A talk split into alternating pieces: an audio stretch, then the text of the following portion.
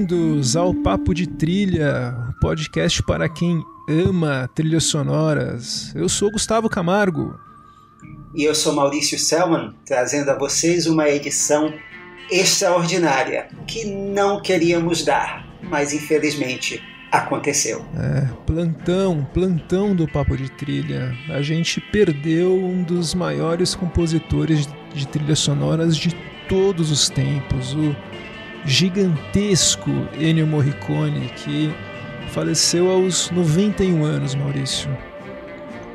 É, ele tinha quebrado o fêmur numa queda e estava numa clínica em Roma há alguns dias e finalmente faleceu no, na manhã do dia 6 de julho. É, rodeado de família, amigos, ele pôde se despedir de todo mundo, então foi uma morte tranquila mas uma perda inestimável, porque o Ennio Morricone ficou na ativa e produzindo pérolas até o fim. Sim, o que me conforta um pouco é saber que o Ennio Morricone ele foi reconhecido em vida. Ele teve uma carreira imensa, teve longevidade, teve saúde, teve reconhecimento, teve um Oscar honorário, teve um Oscar que ele ganhou em competição. Então é um cara que, se é um cara que teve uma carreira realizada, é o Ennio Morricone. E Maurício, esse não vai ser um episódio normal do Papo de Trilha, como a gente faria com aquela pesquisa. A gente vai fazer, como ele é um compositor tão querido, a gente pediu para os ouvintes e amigos no Twitter, arroba Papotrilha, no Instagram, arroba Papotrilha, falarem quais suas trilhas preferidas do Morricone. A gente vai falar das nossas também, mas você lembra qual foi o seu primeiro contato com o Morricone, Maurício, quando você se deu conta que ele existia? Ah, com certeza foram os faroestes espaguete quando passava na TV que eu era criança e aquela música completamente diferente de tudo que eu tinha ouvido em música de filme já chamava atenção. E logo que eu uh, conseguia entender o que, uh, que os créditos estavam no início do filme, comecei a prestar atenção àquilo. Eh, foi a minha introdução ao nome Ennio Morricone. E a partir daí, toda vez que, eu, que um filme começava, eu procurava saber quem era esse quem era o compositor. Se era Ennio Morricone, com certeza eu prestava atenção.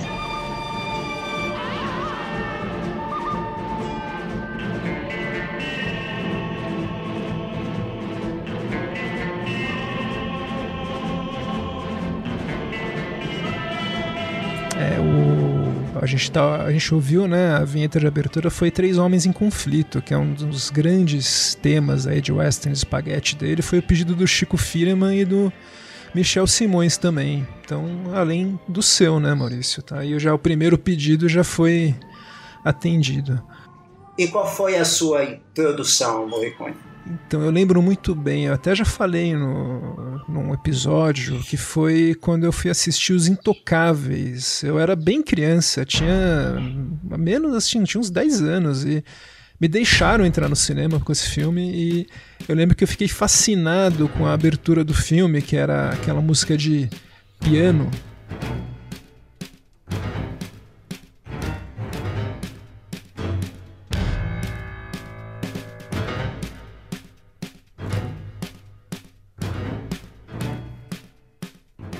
E a minha avó tinha um piano em casa e eu com uns 10 anos eu ficava enlouquecendo meus primos e os adultos me mandando para com isso que eu ficava tentando tocar com as notas mais mais graves, aquele E outra coisa que me fascinou nesse filme foi a música do Al Capone. Eu achei incrível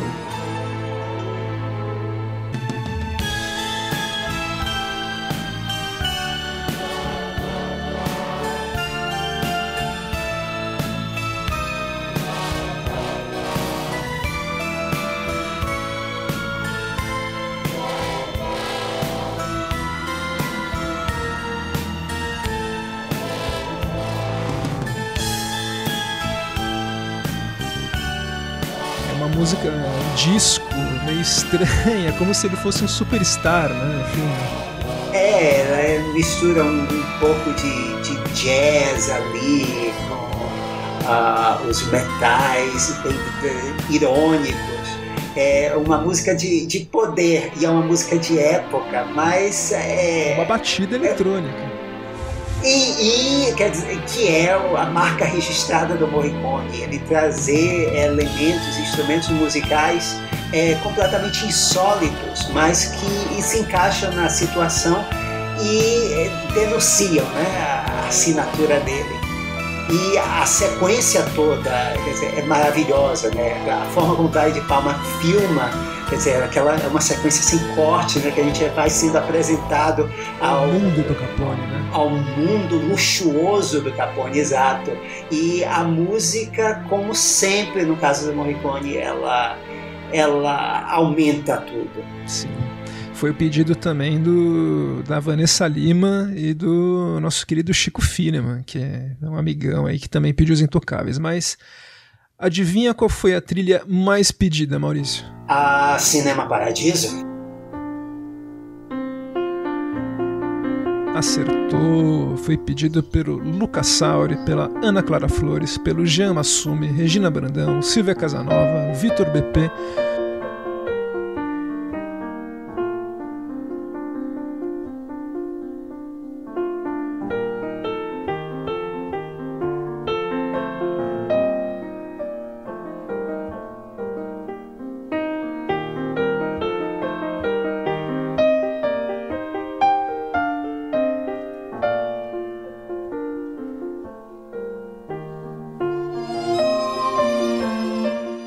Vitor, inclusive, falou que assistiu o filme quando criança e falou pro pai: Nossa, que música bonita. E o pai disse que era do Ennio Morricone, então foi o primeiro nome de compositor que ele aprendeu.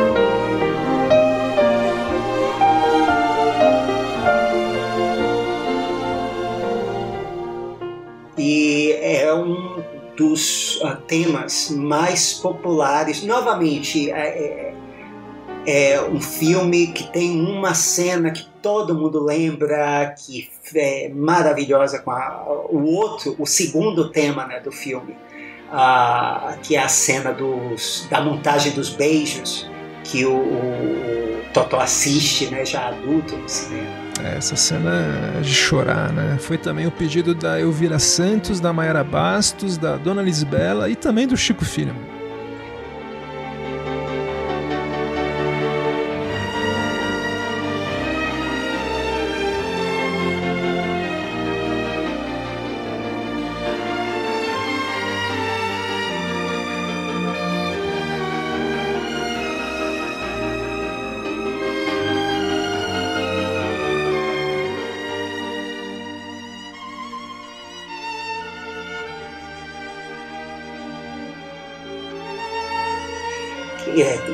Uma das trilhas mais populares do Morricone, que aliás é uma coisa que pouca gente sabe, né? O Morricone era um compositor extremamente pop, ele fez música para Françoise Hardy, ele trabalhou com os Pet Shop Boys na, em It Couldn't Happen Here, é, de 1987, e é, ele transformou uh, várias músicas de cinema dele em canções que fez inclusive um álbum com a, a cantora portuguesa Dulce Pontes, ele, uh, os arranjos e a orquestração dele e ela cantando as músicas de cinema do Morricone.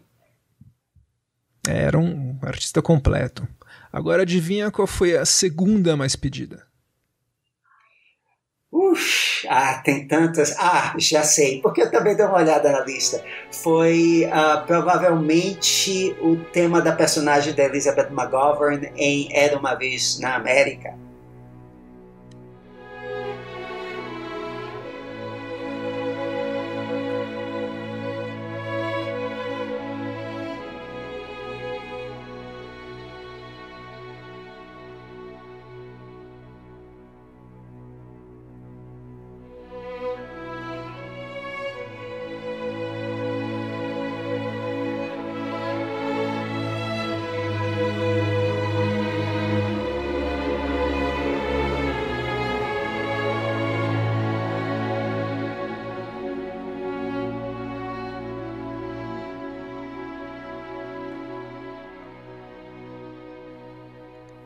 Era uma vez na América foi, foi bem pedido também. Foi pedido mas não foi ela. Não, mas a gente já tá, já tá tocando. Foi pedido pelo Power Guido, pela Ana Moretson, pela Luísa Araújo e pelo Chico Firman de novo. O, o Power Guido especificamente pediu, falou né, dessa que você comentou e também falou da Kokai Song, que é muito famosa também.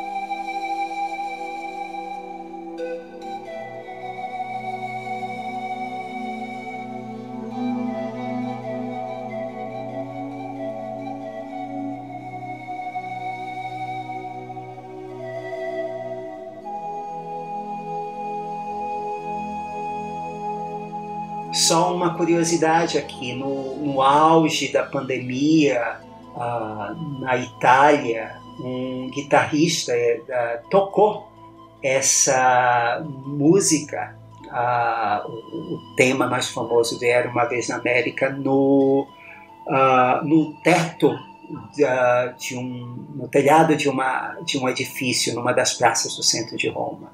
E isso é, viralizou porque é, é um tema lindíssimo. Maravilhoso. Mas não, o segundo tema mais pedido foi o do filme A Missão, de 86, do Roland Joffé.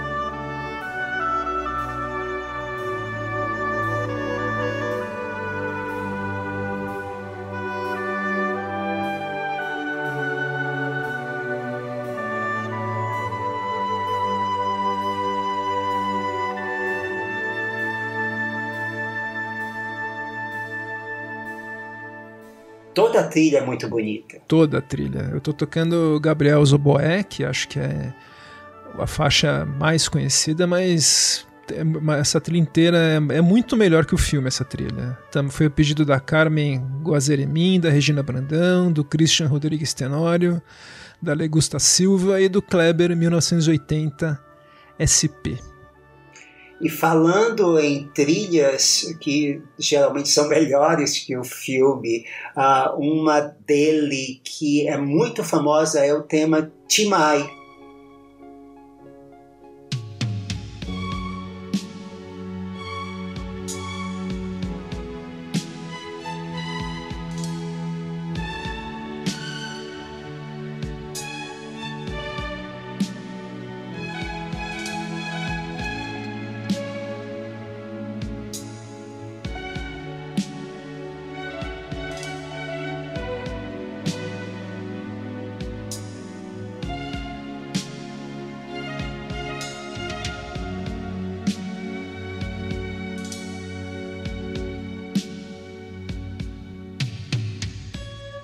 para um filme chamado Madalena, do Jerzy Kawelorowicz.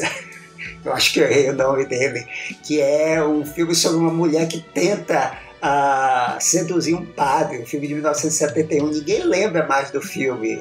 É um Fleabag erótico, né? Mas, mas o Timai é uma música dele que ficou famosíssima. Ficou. Ninguém pediu, Ninguém pediu, você pediu agora. Então pronto, eu estou pedindo agora. E eu acho que muitos dos nossos ouvintes vão reconhecer. Não ligam o nome à música, mas vão reconhecer. O querido Jean Massume, Maurício, ele pediu muito o The Man with Harmonica, o Homem com a Gaita, que é um tema inesquecível do Era uma Vez no Oeste de 68, mais uma colaboração com o incrível Sérgio Leone.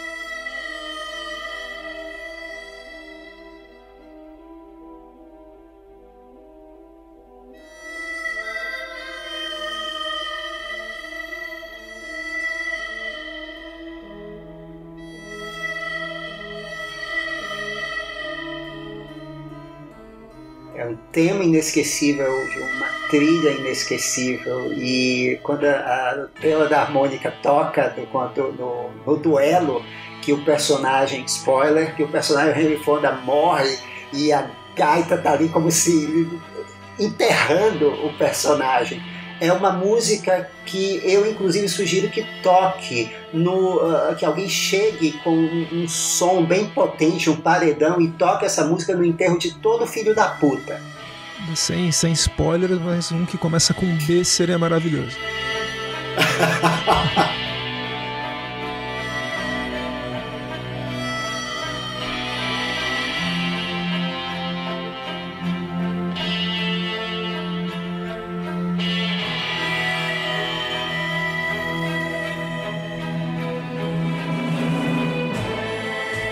É, e a, essa harmônica, ela é um personagem no filme. Ela às vezes toca, você não sabe se ela é diegética, se ela está sendo da, da, da, gaita do Charles Bronson ou se ela está tocando na trilha. É muito, muito inteligente o uso dessa trilha.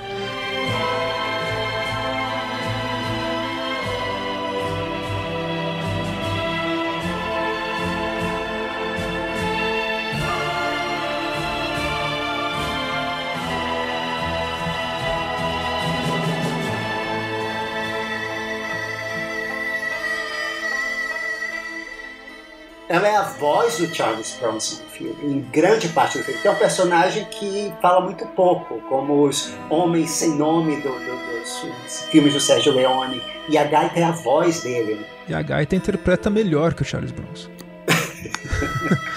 o tema principal do filme também é lindo, né, Maurício? Eu sei que é um dos seus preferidos. Não, esse é o meu tema favorito. Então aqui já vai a, a, o meu tema favorito. Como eu disse, é para mim uma das melhores trilhas da história do cinema.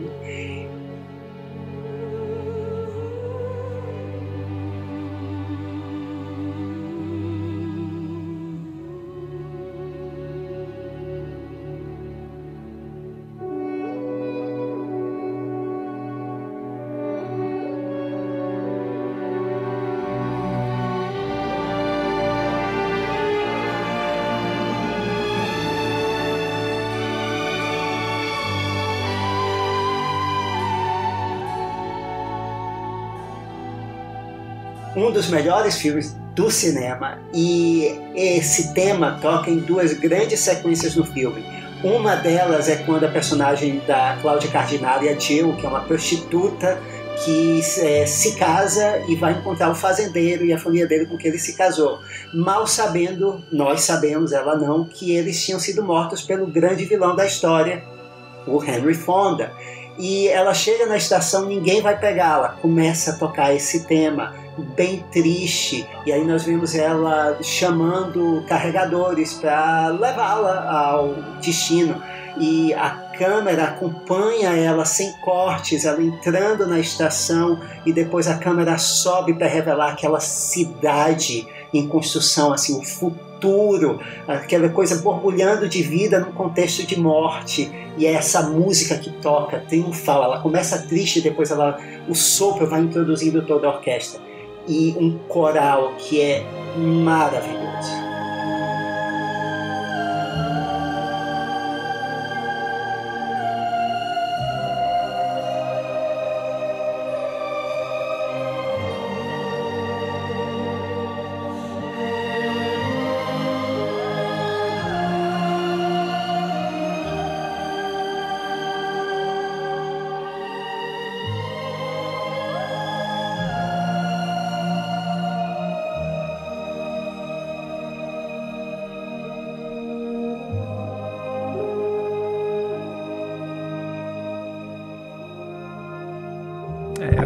Uma das. Ele tem tantas obras-primas, é uma das inesquecíveis. A Larissa, que é veridisco, ela sugeriu uma faixa que eu adoro. É a faixa do filme Revolver, de 73, do Sérgio Solima, mas que, que chama Um Amigo. Mas que a gente conhece essa faixa, Maurício. Ela toca no Bastardos Inglórios. A gente já está ouvindo, com certeza o pessoal lembra. É a hora que a Xoxana leva um tiro do Daniel Bru, ela é xoxada pelo Daniel Bru lá na sala de projeção. E a música do Morricone que o Tarantino escolheu deixa a cena inesquecível.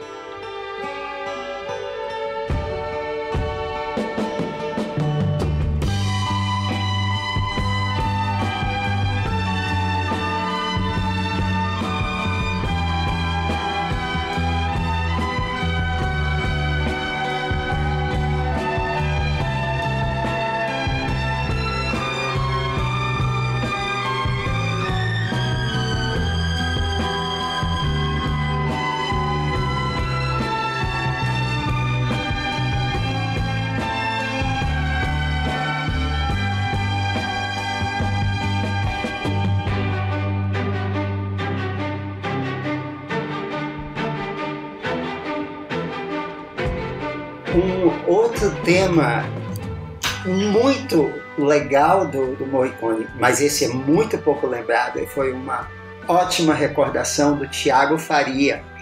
Foi para Gaviões e Passarinhos, do Pierpaolo Pasolini, de 66, com o Totó. Um charme dessa trilha e dos créditos de abertura é que, bem, os créditos de abertura são cantados, eles viraram uma canção com várias rimas bem legais presenta l'assurdo Totò, l'umano Totò, il matto Totò, il dolce Totò. Nella storia uccellacci ed uccellini, raccontata da Pierpaolo Pasolini, con l'innocente, col furbetto, e a música do Morricone ao fundo. É, como diz o, o Tiago, ela descreve a, a equipe técnica, mas cria toda uma atmosfera leve, bem-humorada e anárquica do filme. Eu acho engraçado quando na hora da na hora que fala o, o nome do Morricone, daí uns caras dão umas risadas no fundo, né? É muito engraçado. Ennio Morricone musico. Mario Bernardo Tonino Delli Colli. Fotografo Fernando Franchi.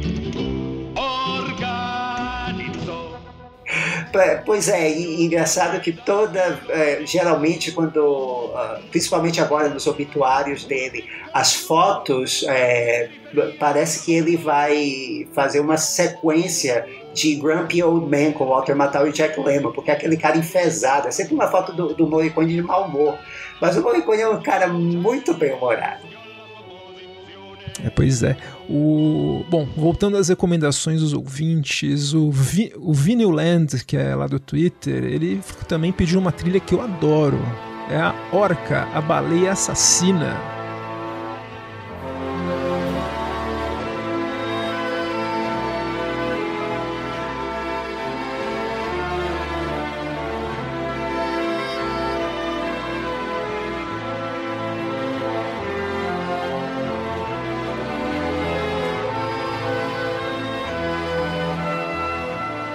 um filme de 77, dirigido pelo Michael Anderson, produzido pelo vilão Dino de Laurentiis.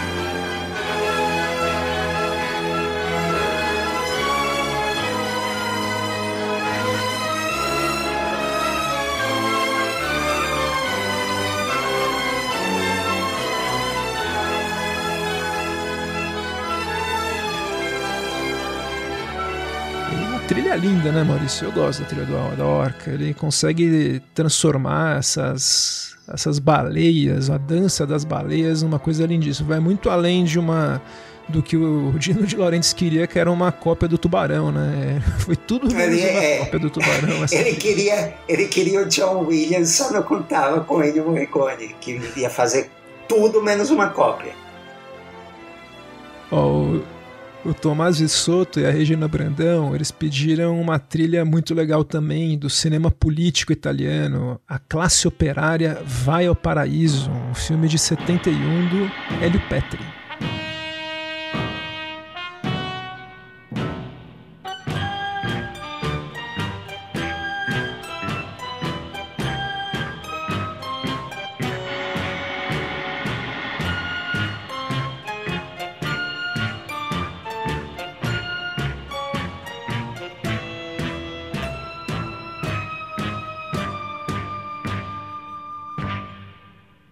Uma daquelas trilhas bem, bem inusitadas do Morricone, com umas orquestrações inesperadas. Ele era sempre muito criativo nas orquestrações.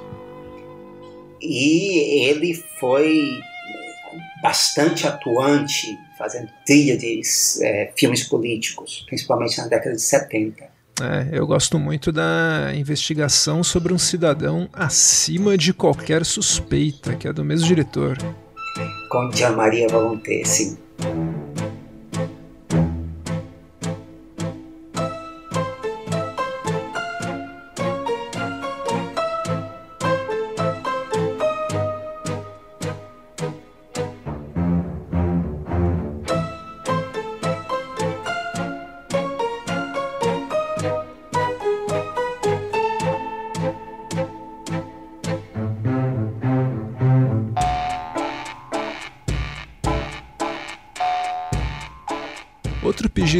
Chico Firman, que é um grande fã do Morricone, pediu algumas. Ele gosta muito da trilha do que o Morricone fez para o Oliver Stone em 97 para o filme Reviravolta, U-Turn. vou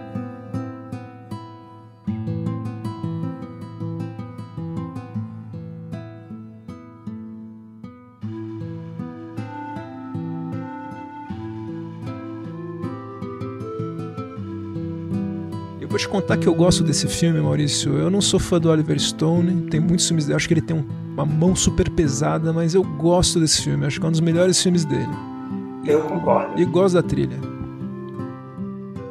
É, é provando aqui a versatilidade do, do Morricone, né? Ele, ele podia fazer qualquer gênero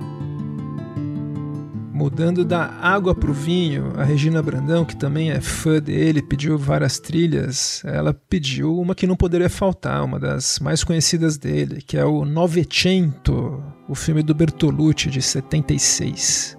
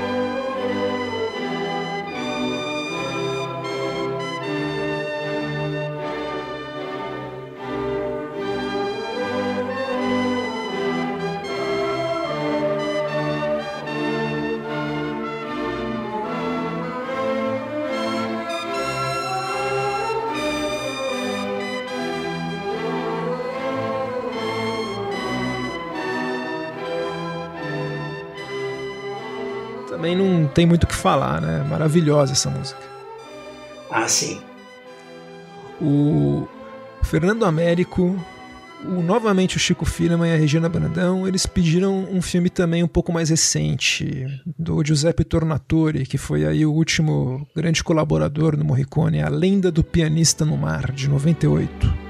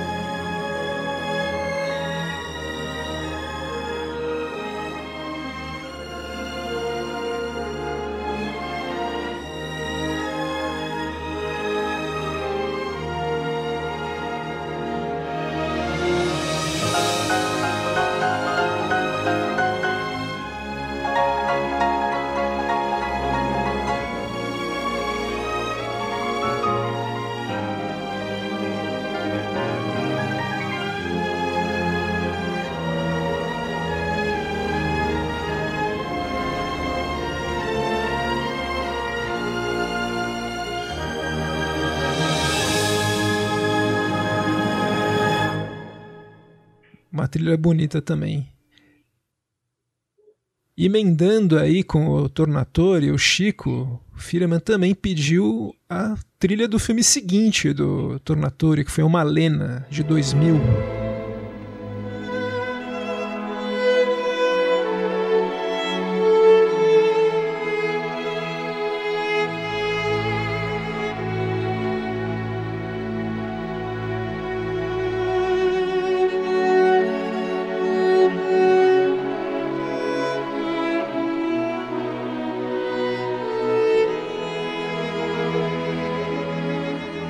Chegou a ser indicada ao Oscar, né, Maurício? Era uma época que o Morricone a gente falava, pô, esse cara não vai ganhar nunca o Oscar tal. Daí ele acabou ganhando um Oscar especial pelo conjunto da obra, alguns anos depois.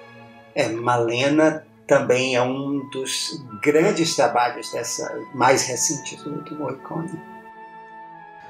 Um outro trabalho mais recente que a Regina Brandão pediu foi para outro filme do Roland Joffe, que é o mesmo diretor da Missão, que colaborou bastante com ele, é para o filme Vatel, especificamente a faixa L'amour suspenso. É um filme que o Depardieu faz um chefe de cozinha e que teve uma belíssima trilha do Morricone também.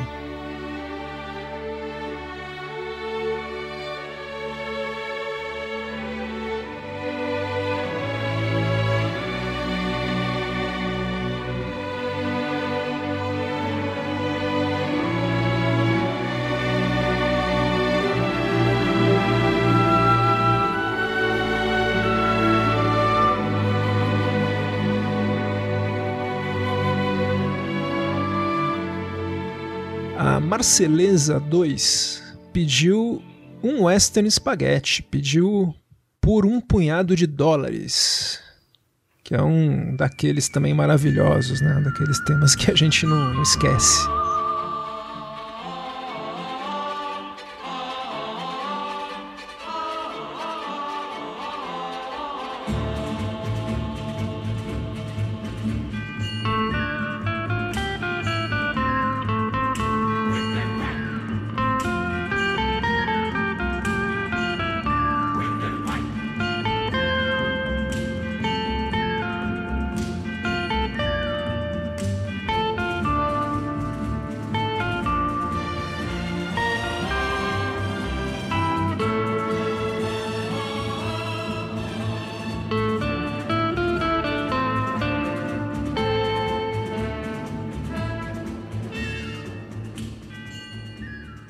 Nosso querido Michel Simões, também um grande amigo, ele pediu uma que é das minhas favoritas, que ele fez para o Dilo Pontecorvo em 1970, para o filme Queimada.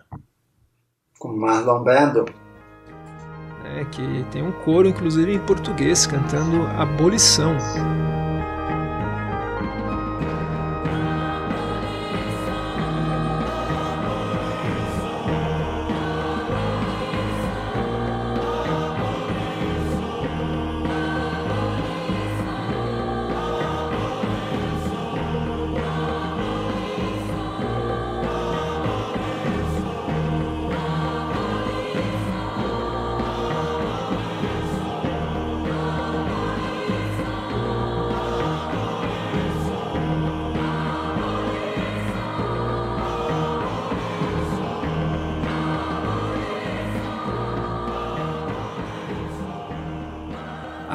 Regina Brandão pediu outra trilha, pro, uma trilha do Pasolini, para o filme Teorema, de 1968.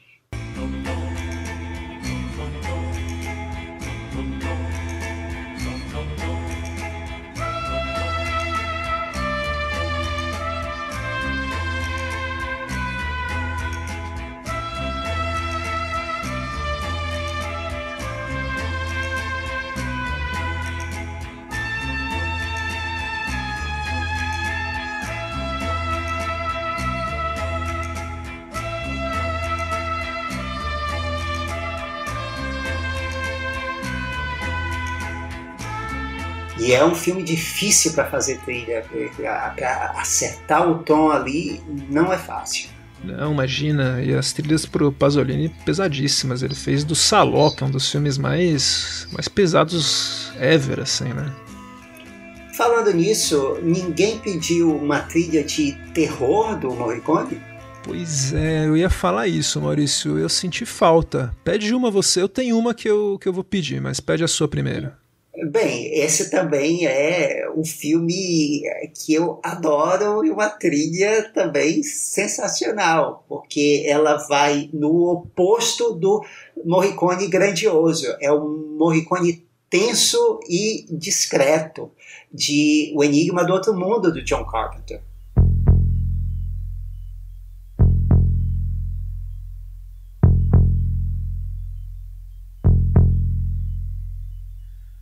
Genial aí foi ele compor uma trilha que começa com o estilo do próprio John Carpenter, né?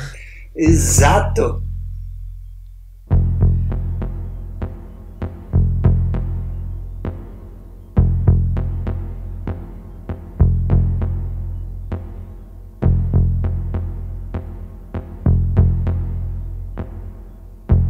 Eu concordo, eu amo essa trilha, amo esse filme e eu vou lembrar uma contribuição do Morricone para o diálogo, que é um gênero que ele contribuiu muito nos anos 70. Foi um dos grandes compositores de diálogo.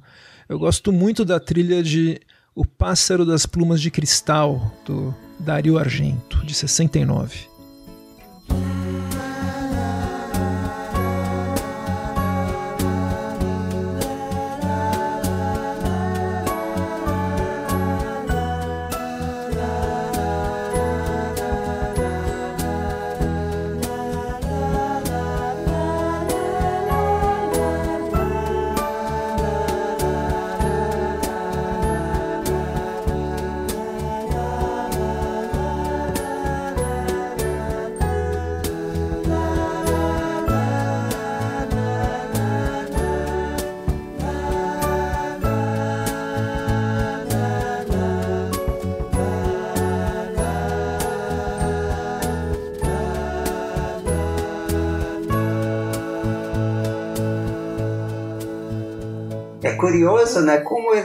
Ele, ele não trabalhou tanto com o Argento quanto deveria. Eu acho que era um casamento perfeito. Pois é, eles voltaram a se reunir no depois dos anos 90, eles tiveram aí, ensaiaram, um, reataram depois. Eu li uma entrevista do Argento que foi coisa do do pai dele que achava que o Morricone se repetia muito, e o pai do Argento produziu os filmes, então eles meio que. O pai do Argento era Norma Bates. É, o pai do, o pai do Argento ia falar Yoko Ono, mas é politicamente incorreto. E, bom, ele também fazia trilha para comédia, e uma trilha dele que é muito legal e, e, ninguém pediu, então eu tô pedindo, é a trilha que ele fez para a versão original do Eduardo Molinaro para Gaiola das Loucas, de 78.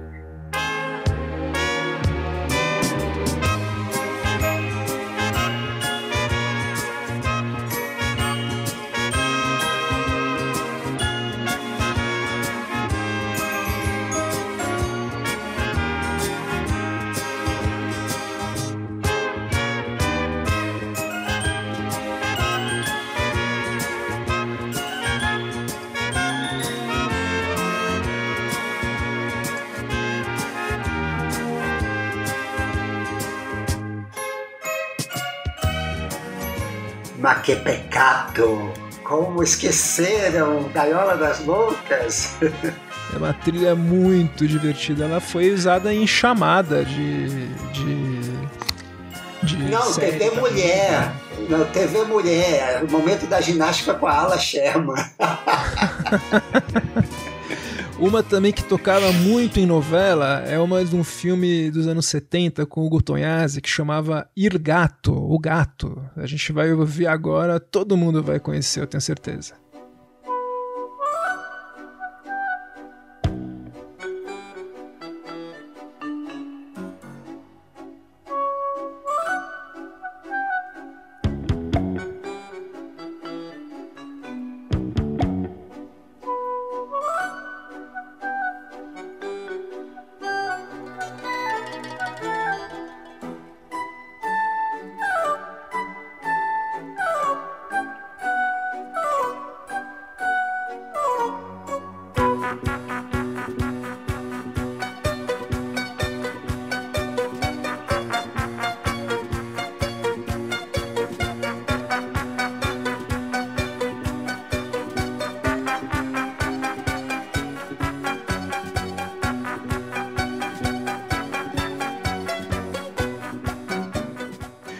Maurício, olha, a gente tem tantas trilhas, mas para encerrar, a última que foi pedida foi da Paula Ferraz, que ela pediu uma das mais conhecidas, também do filme Três Homens em Conflito, que é a faixa Ecstasy of Gold.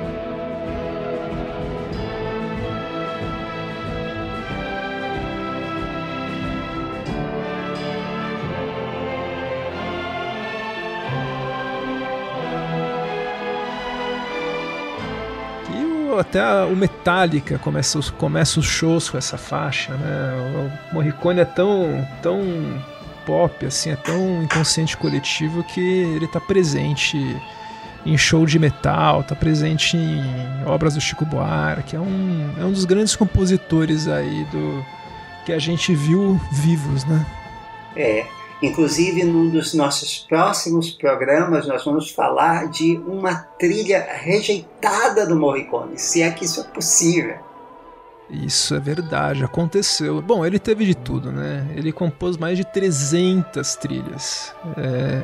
E uma nota pessoal, eu tive a oportunidade, Maurício, de assistir o Ennio Morricone num concerto que ele fez no Rio de Janeiro lá no Teatro Municipal do Rio, no meados aí dos anos 2000, 2000 e pouco, não vou lembrar exatamente o ano, mas foi uma experiência incrível ver ele lá, ele bem sério, regendo orquestra, em plena forma, mão muito firme, tomando muito cuidado, tinha um coro, o... ele fez vários bis, teve uma hora que a plateia não parava de bater palma, que ele meio que fez um ai, deixa eu ir embora, por favor, tal.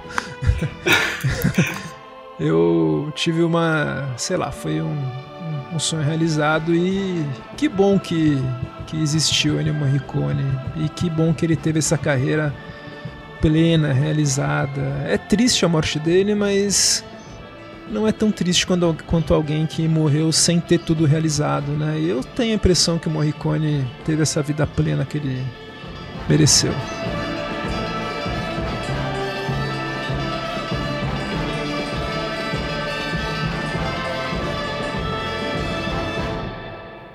Com certeza. E eu quero uh, encerrar esse programa com um tema que, apesar da ocasião triste, é um tema justamente que traduza tudo isso que você falou, uh, de uma vida realizada e um, um tema muito para cima, muito cheio de energia, de vida para um filme pouco conhecido, novamente um daqueles filmes que eh, ninguém lembra muito, feito pelo filho do Hugo Tonhazzi, o Rick Tonhazzi, chamado Cânone Inverso, de 2000. É um filme sobre violinistas e esse tema do filme é uma explosão de vida. E é com eles que uh, eu quero deixar vocês nesse programa especial.